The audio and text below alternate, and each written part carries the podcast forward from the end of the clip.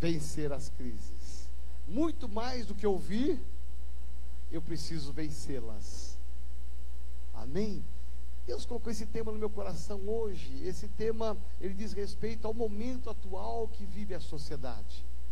Aqui os mais antigos sabem que o país sempre teve envolvido em algum tipo de crise, algumas mais fortes, outras menos fortes, né? Eu penso em toda a minha existência de vida, eu penso que essa crise que o país está vivendo, econômica, política e financeira, é uma das mais acentuadas que nós vivemos. Desde 2016 já tinha sinais que o país ia entrar numa recessão, né? pouco se falou, pouco se divulgou. Em 2017 os sinais começaram a aparecer, o ano passado acentuou, esse ano era para melhorar, não melhorou. Então, o que mais se ouve hoje é sobre crise. Você liga a televisão, estão falando de crise. Você vê os jornais, crise. Você pega o celular, as notícias, crise.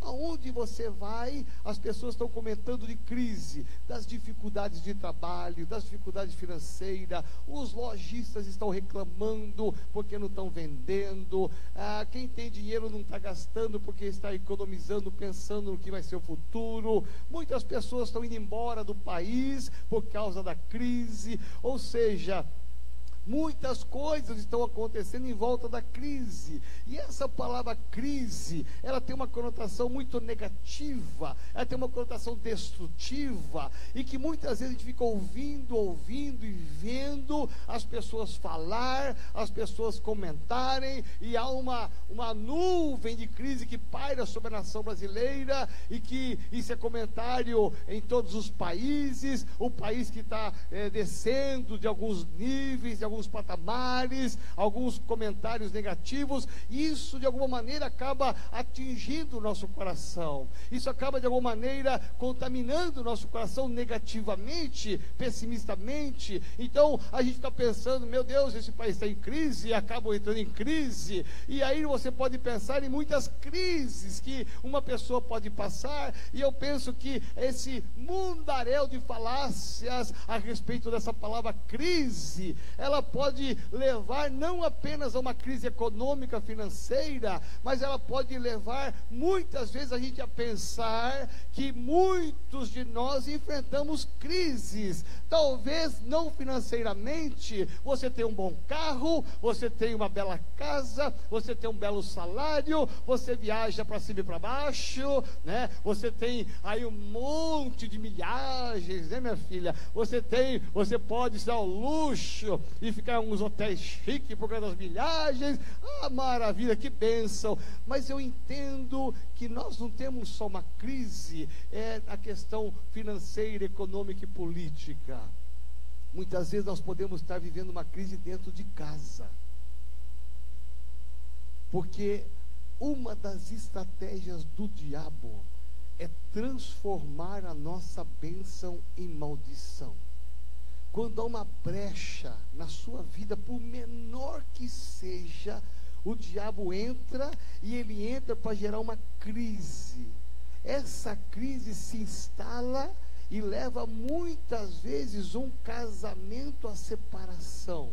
Muitas vezes a crise não está só no casamento, ela está no relacionamento de família pais e filhos que não se falam, irmãos que não se falam, crise de relacionamentos, pessoas que estão nos grupos WhatsApp e aí começam a, a polemizar um tema, e eu acho que é isso, eu acho que é aquilo, de repente fala assim, sai, saiu.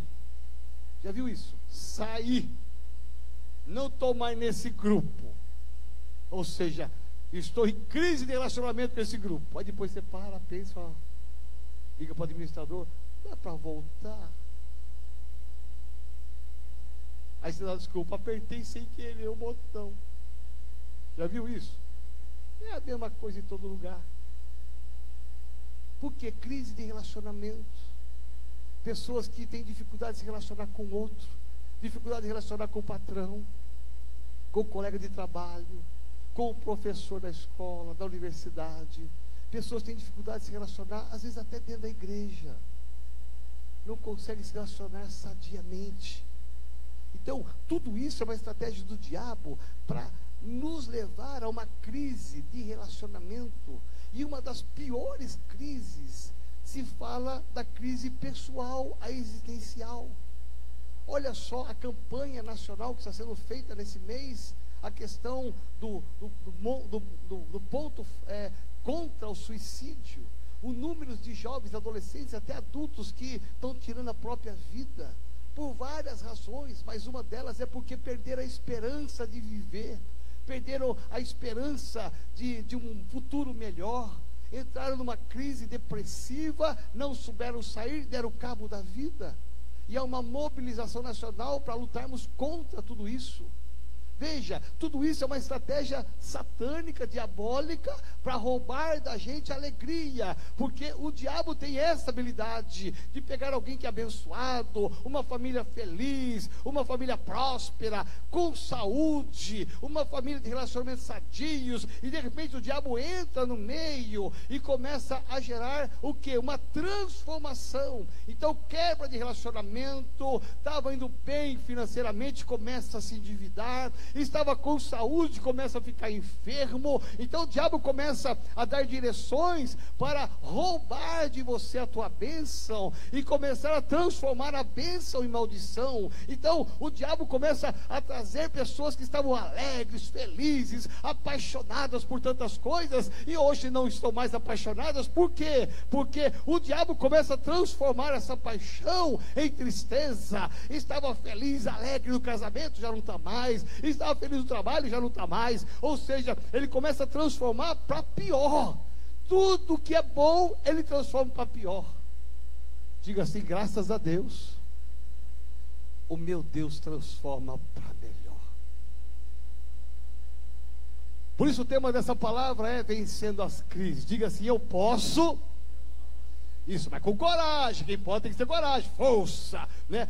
E você talvez comer uma feijoada daquelas maravilhosas hoje, uma vaca tolada. Meu irmão, você deve estar assim, fortalecido na força dessa comida e na força do Senhor. Então diga assim: eu posso, de alguma maneira, vencer todas as crises.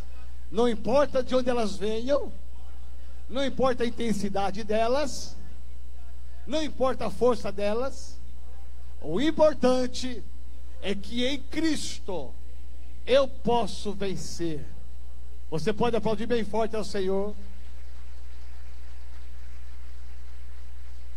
Abra a tua Bíblia comigo, livro do profeta Isaías, capítulo 41. E é uma referência muito interessante, porque aqui vai falar sobre o Deus que transforma todas as coisas. Porque assim como o diabo que transforma todas as coisas em do bom para o ruim, existe um Deus que esse Deus que nós servimos, que transforma todas as coisas. O versículo 18 do capítulo 41 vai nos falar assim: Abrirei rios no alto dos montes e fonte no meio dos vales. Transformarei, olha o que Deus faz o deserto em lençóis de águas e a terra seca em mananciais.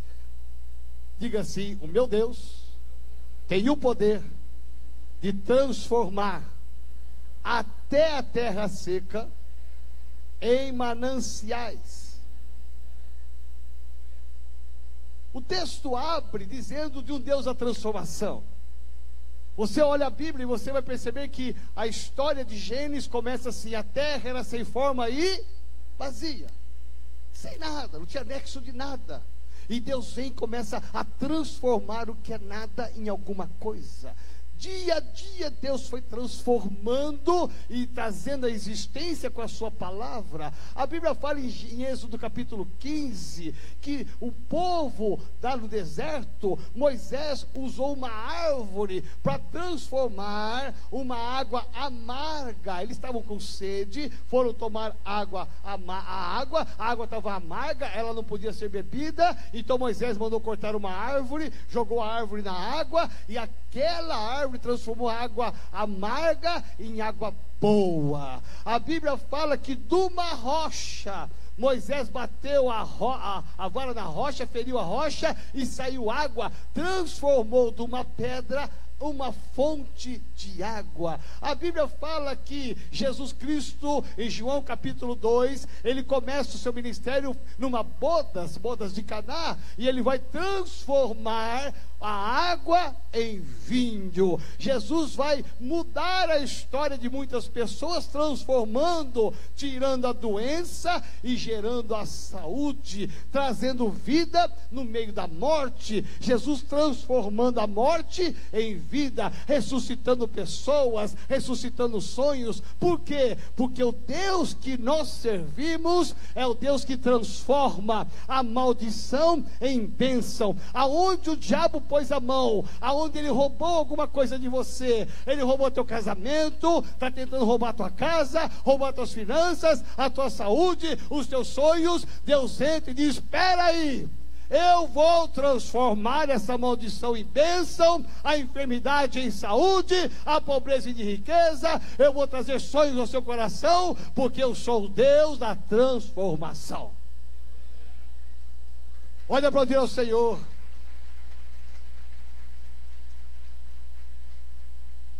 O profeta Ezequiel, capítulo 37, nos diz de uma visão, onde ele foi levado para um vale cheio de ossos secos.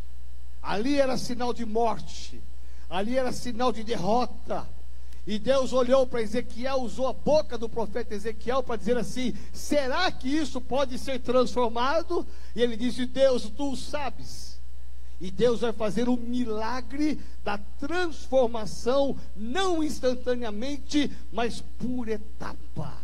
De vez em quando, Deus faz algumas transformações instantaneamente. Ele tem esse poder, mas tem hora que Deus transforma as nossas lutas e problemas por etapa. Às vezes tem um tempo para sermos tratados, sermos provados, até que Deus faça o milagre. Ali você vai olhar o texto, existem cinco etapas, não mais que isto, aonde o profeta vai profetizar e as coisas vão acontecer.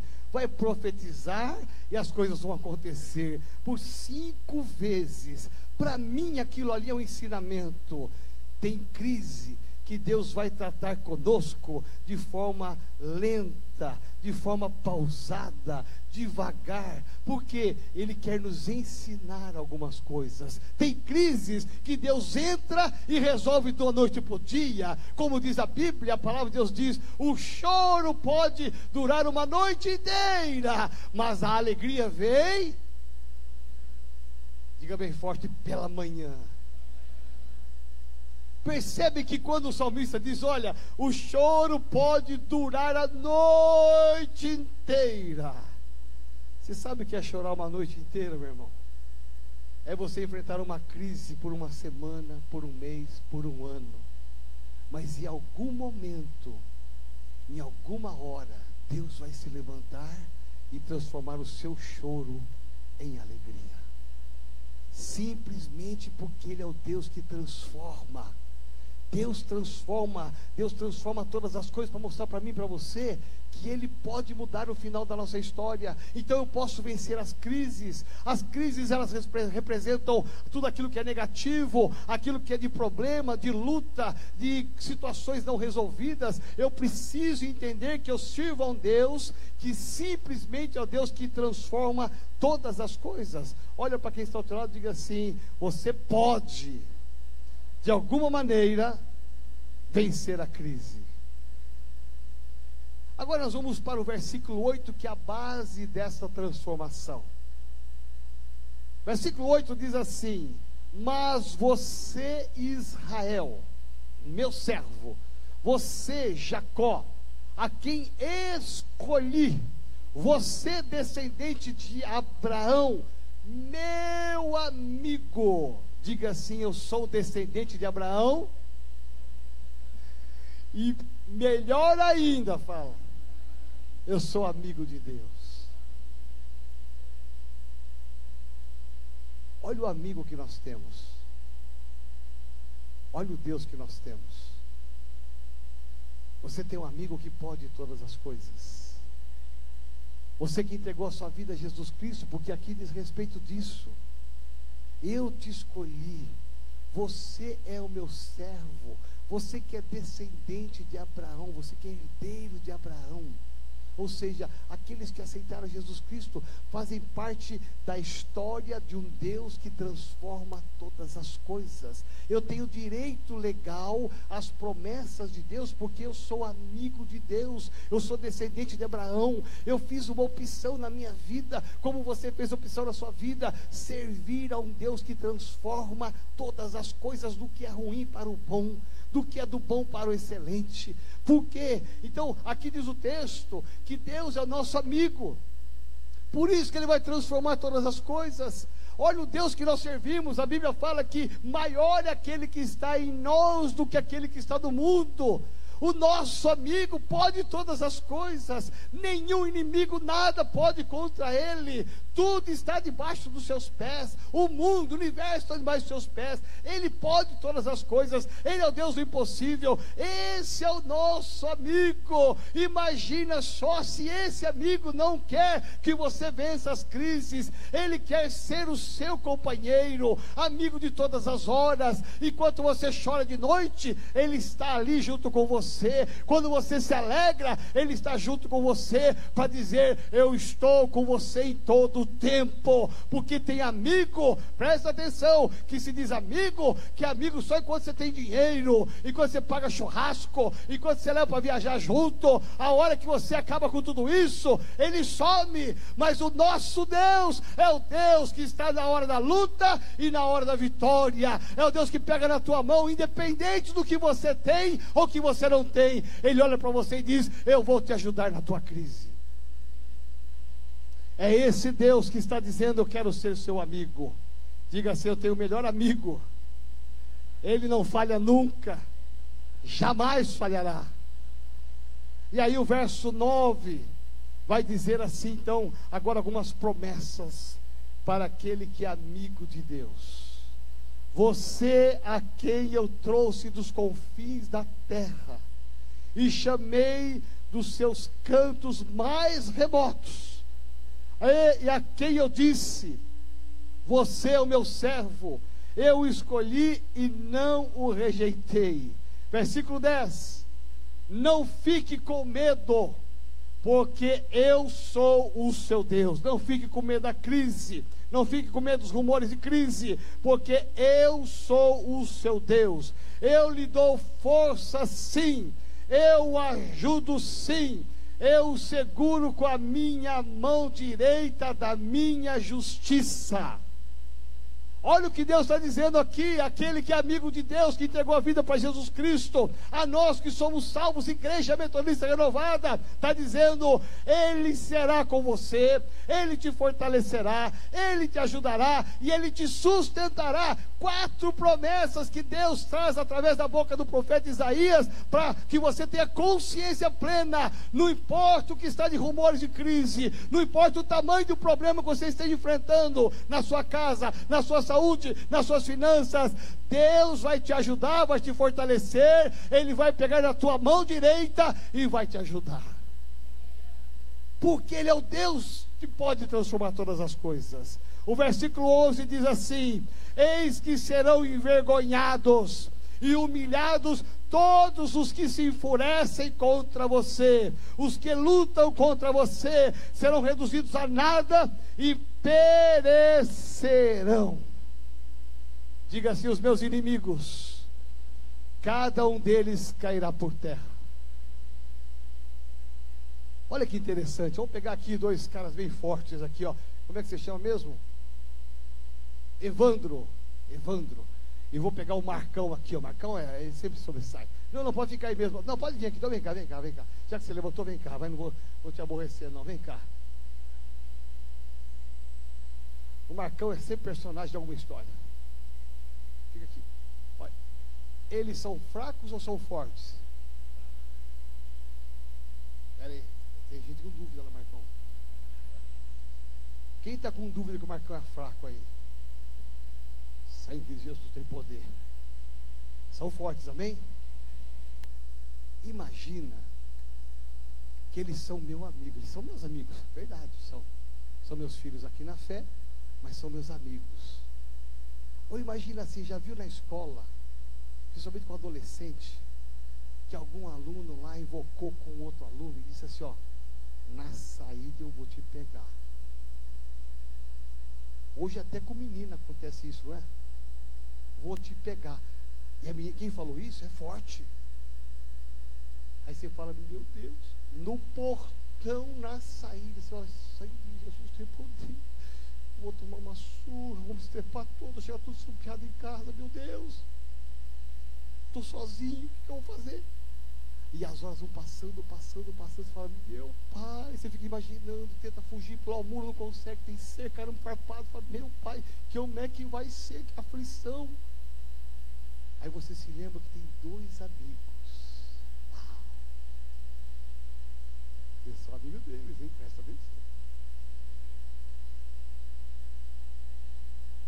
Você fala com os amigos, olha, eu estou tendo um probleminha ali, eu queria pegar na saída do portão lá. Você pode me ajudar? Aí o Marcão fala, pastor João, conta comigo. O Evandro fala, conta comigo. Ok, como é que você fica? Eu estava tremendo antes. Eu estava com medo antes. Agora.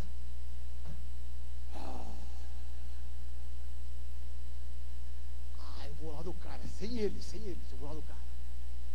Vem cá. No portão na saída, hein, cara? Tem portão preto lá, hein? Que? No portão. Ele não vai entender nada. Mas na saída, com quem que eu saio? Essas duas gracinhas aqui, ó, já pensou? Ele vai me enfrentar ou não? Não. Eu estou falando humanamente isso, fisicamente, mas é assim que funciona com Deus, porque Ele é seu melhor amigo. Você tem um amigo que te ama e que é forte o suficiente para destruir, diz aqui o texto, todos os teus inimigos. Meu irmão, nós somos ladeados de inimigos que querem o nosso mal que querem te destruir, aposta na sua derrota. Você compra um carro novo, eles ficam gorando o carro novo, olho gordo no carro novo. É, roubou, está roubando o trabalhador, esse aqui. Meu irmão, é tudo inimigo. Você está viajando para cima e para baixo, tua marca é avião. Meu irmão, tem gente que só aposta negativo. Sabe, profeta do agouro? Está cheio. Os inimigos se levantam para apostar na sua derrota. Presta atenção, ficam gozando de você, zombando de você, mentindo, colocando no Instagram coisas falsas, colocando no Face coisas falsas. Meu irmão, presta atenção, Deus te protege de tudo isso. A Bíblia fala aqui que Deus ele te livra de todos os inimigos. Por quê? Porque ele é teu amigo. Amém? Pode aplaudir o Senhor para ver esses grandes amigos que eu tenho. Oh, aleluia. Amém. Olha aí, ó, meu irmão, olha o que acaba de falar. Qualquer coisa precisa conta comigo. Meu irmão, é hoje como uma pizza de graça. Aleluia. Hoje pela manhã eu peguei o Carlinhos fazer essa encenação e o, e o Pita. Você imagina o Pita desse tamanho? Meus amigos, sabe o que eles fizeram? Na saída ficaram os dois na porta. Um de cada lado. Os irmãos que iam na fila, opa, opa, vai fila, fila atrás bloqueou a fila. Sou amigo do apóstolo Joel. Amém, gente? Então olha para o seu lado e fala assim: você tem o melhor amigo que se chama Jesus Cristo. Presta atenção. Isso faz uma diferença tremenda, porque às vezes, às vezes a gente pensa e acredita apenas em pessoas, temos que acreditar sim, mas quando as pessoas falharem, quando a instituição falhar, tem um Deus que não vai falhar jamais vai sempre pegar na sua mão e vai te ajudar, ele vai te proteger somente porque ele é seu amigo. Versículo 13 diz assim: porque eu, o Senhor, seu Deus, olha só, há uma definição. Eu tomo pela mão direita e lhe digo: não tenha medo, pois eu o ajudarei. Eu amo isso, gente. Sabe por quê? A mão direita nossa é a mão de autoridade. É Deus dizer assim: levanta a tua mão direita. Eu vou pegar na tua mão direita. Eu vou te ajudar a passar pelos obstáculos, a passar pelo fogo, pelo, pelo caco de vidro. Eu vou te ajudar a passar pelos inimigos, pelas crises, pelas provas, pelos problemas, pelas tudo que você estiver passando de ruim. Eu vou te ajudar segurando a tua mão como o pai segura a mão de um filho. Simplesmente porque eu sou seu amigo amigo. Levanta sua mão direita bem alto e aperta assim como se estivesse segurando a mão do nosso Deus e diga assim: Senhor Jesus, segura na minha mão e me ajuda a vencer a luta, o problema e todas as crises, porque com o Senhor eu vencerei. Agora levanta a mão esquerda e aplauda bem forte ao Senhor.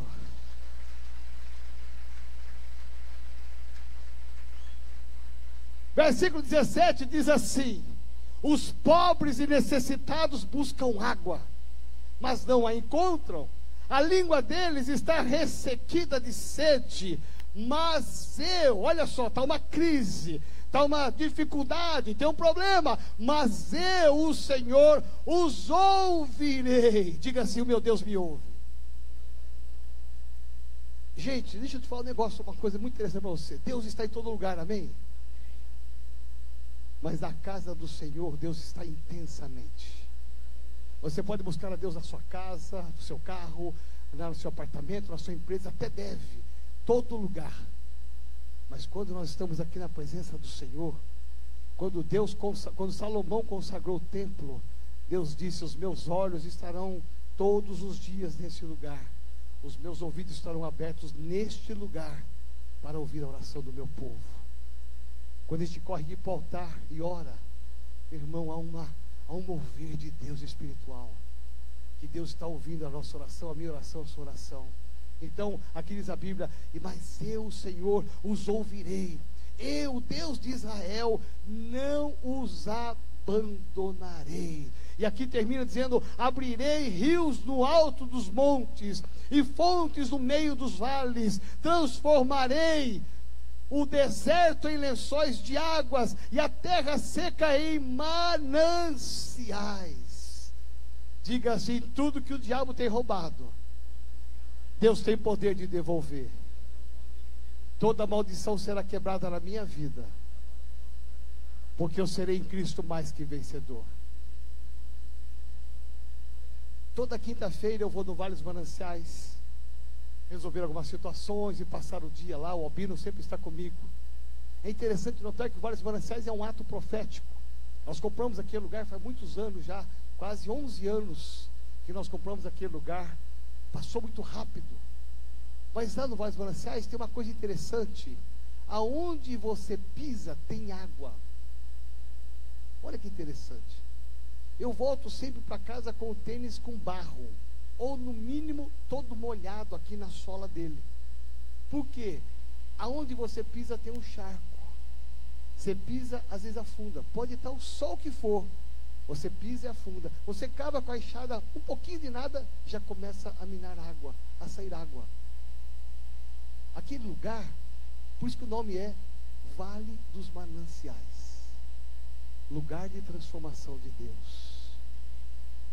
Lugar que gente se entrega a Jesus Cristo, restaura o casamento, a libertação, a cura, não só por causa da umidade do chão que existe lá, mas por causa da manifestação do poder que transforma todas as coisas. Pisar aí no vale é você imaginar que, enquanto aqueles que buscam água e não há, mas Deus diz aqui: Mas eu, Senhor, seu Deus, o Deus de Israel, eu transformarei o deserto em vale de mananciais.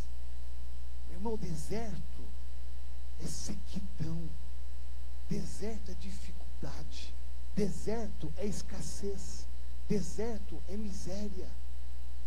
Eu já tive muitos tempos na minha vida de deserto. Muita gente olha assim, ah, pastor, o senhor passa a impressão que o senhor sempre foi um homem abençoado. Eu sempre fui abençoado, mas eu tive muitos desertos na minha vida. Eu já enfrentei muitas lutas da minha vida, já enfrentei muitos gigantes da minha vida. Mas uma coisa que eu nunca deixei de fazer é de olhar para Deus como meu amigo, que eu sabia que uma hora ou outra Ele me daria vitória. Então o deserto não é de todo ruim, porque a gente aprende no deserto algumas coisas. Mas o seu lugar não é no deserto. Por isso que a Bíblia diz que Deus transforma. Ele transforma o deserto em mananciais. Porque se fosse bom, A Bíblia fala assim: olha, Deus transforma mananciais em deserto. Não. Deus não quer que você fique no deserto. Você pode estar ali um tempo no deserto, mas Ele quer que você saia desse deserto e viva um tempo de bonança, de bênção e de prosperidade. Amém? Quero te convidar a ficar de pé em nome de Jesus. Santo é teu nome, Senhor.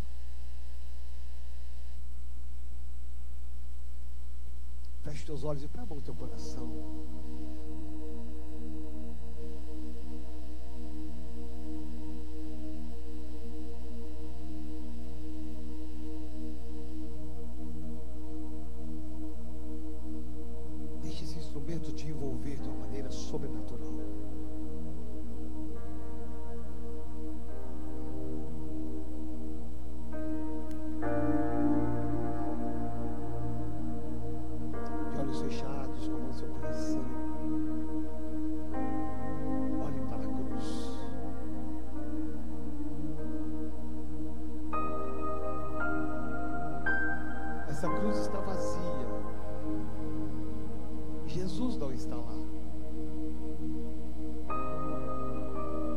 Porque Deus transformou a morte em vida.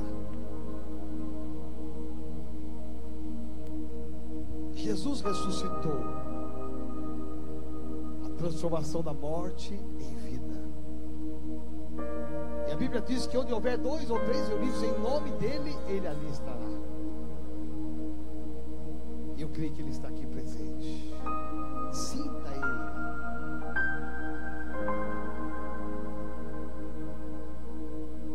som entrar no mais